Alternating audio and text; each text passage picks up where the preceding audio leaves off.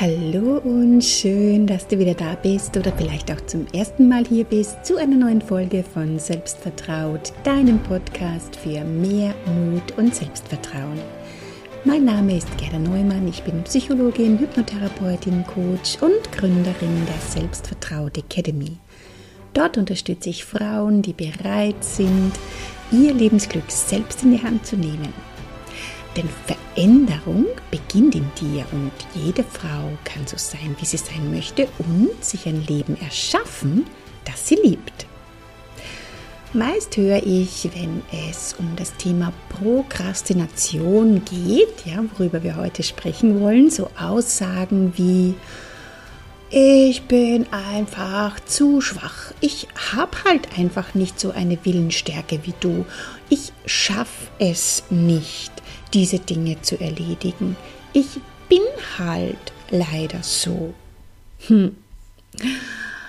Aber um Aufschieberitis loszuwerden, ja, und darum geht es ja heute. Und es gibt die Möglichkeit, Aufschieberitis wieder loszuwerden, wenn du davon betroffen bist. Und ich glaube, wir kennen das alle.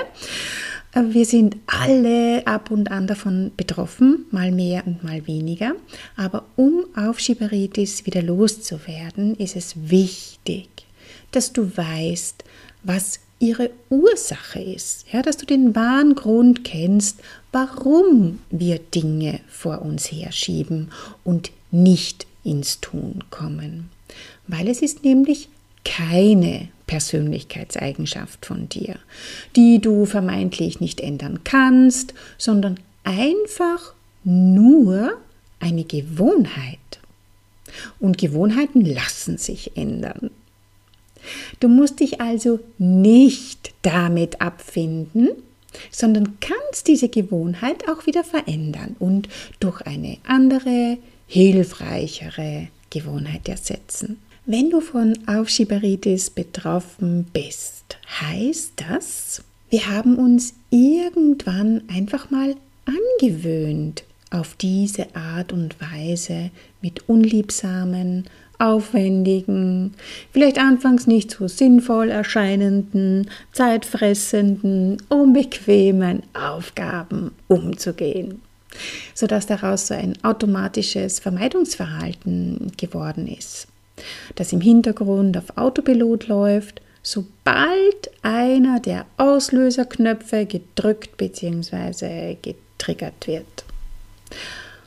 Und Aufschieben ist ein sogenannter Coping-Mechanismus.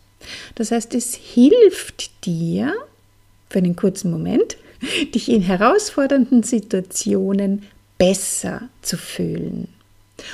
Und meist ist es halt wirklich nur ein recht begrenzter Moment, in dem wir uns erleichtert fühlen, weil wir irgendeinen Grund vielleicht gefunden haben, diese für uns unangenehme Aufgabe zumindest jetzt nicht erledigen zu müssen, sondern auf später zu verschieben.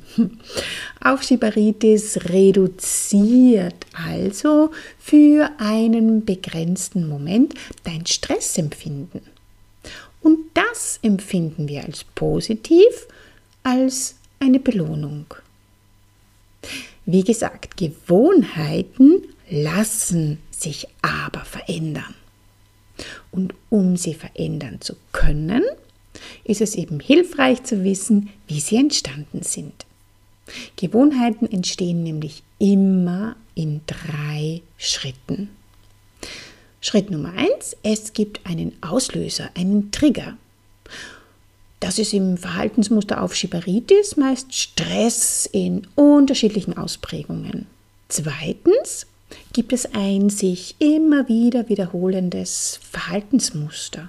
Und im Fall von Aufschieberitis entsteht diese Gewohnheit eben durch wiederholtes Ablenken und Vermeiden.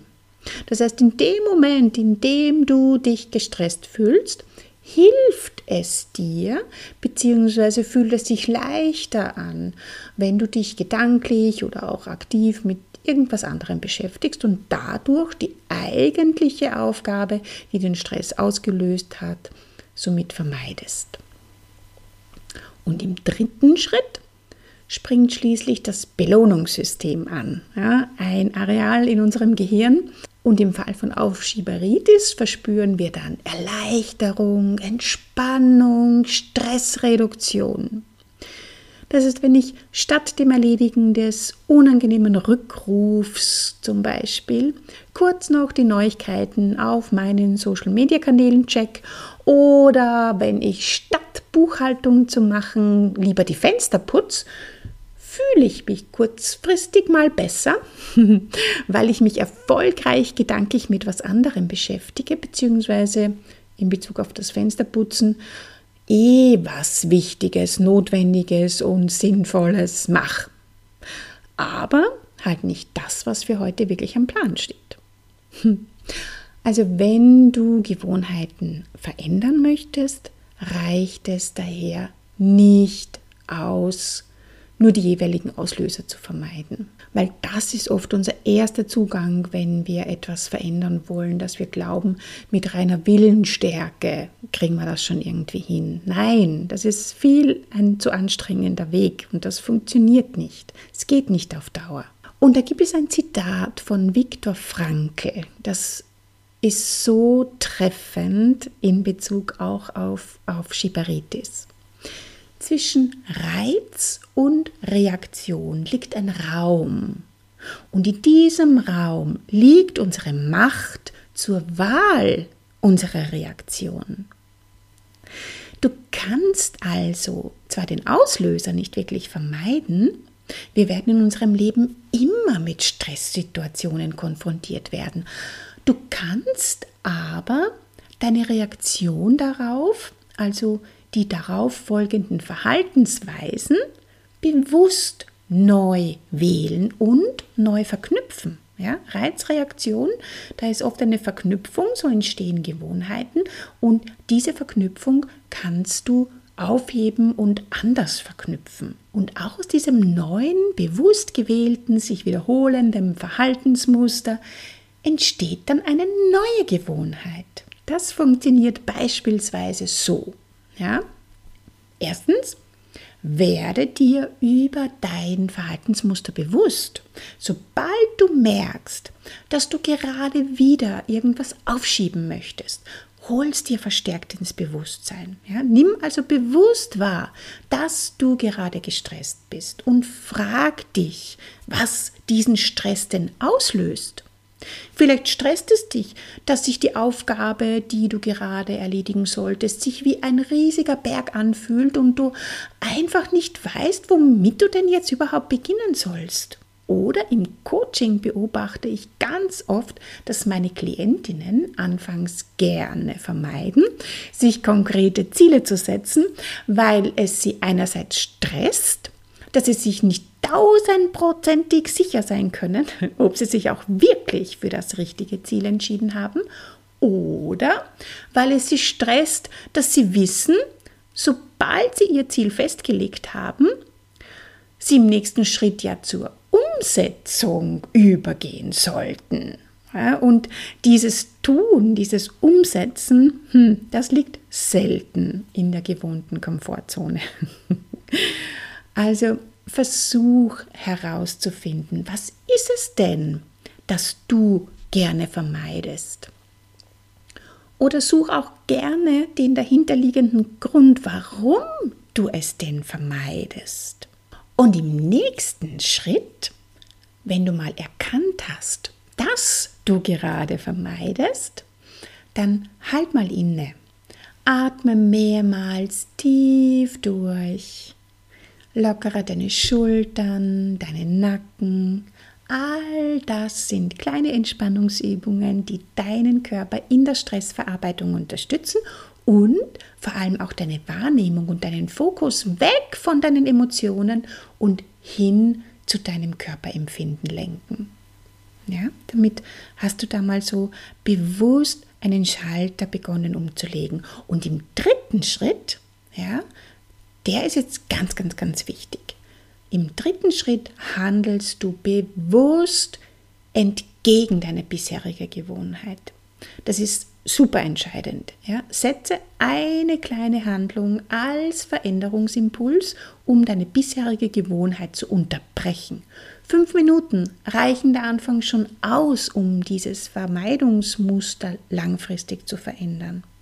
Und spannenderweise gibt es sogar Studien dazu, die zeigen, dass 80 Prozent der Menschen, die sich für fünf Minuten überwinden, irgendeine unliebsame Tätigkeit auszuführen, sich schlussendlich deutlich länger sogar damit beschäftigen als diese geplanten fünf Minuten.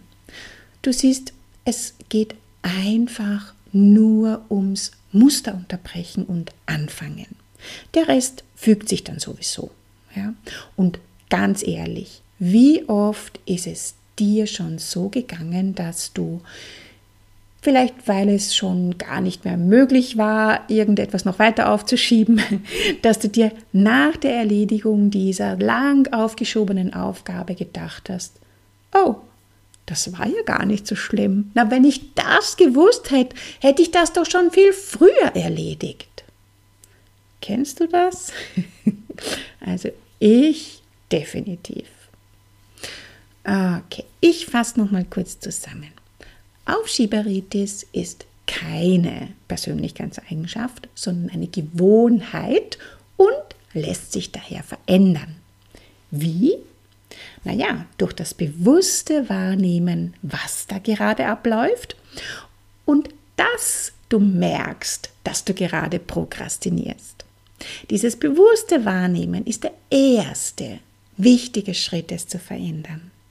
Dann schnauf kurz durch, Nimm ein paar tiefe Atemzüge und unterbrich dieses Verhaltensmuster, indem du dich für fünf Minuten trotzdem mit der unliebsamen, stressauslösenden Aufgabe auseinandersetzt, statt sie wieder wegzuschieben. Probier das aus ja? und schreib mir super gerne deine Erfahrungen dazu, entweder auf Facebook oder auf Insta. Ich freue mich von dir zu lesen. Nächste Woche geht es weiter mit der Perfektionismusfalle. Und da kannst du herausfinden, ob du da ab und an auch mal drinnen steckst. Damit du nichts verpasst, abonniere einfach diesen Podcast oder trag dich in meinen Newsletter ein, dann schicke ich dir eine Mail, sobald die nächste Folge online ist. Oder komm auch gerne in meine kostenlose Facebook-Gruppe, in die Selbstvertraut Community. Alle Infos und Links findest du wie immer in der Podcast-Beschreibung bzw. in den Show Notes. Ich freue mich auf dich. Alles Liebe, deine Gerda.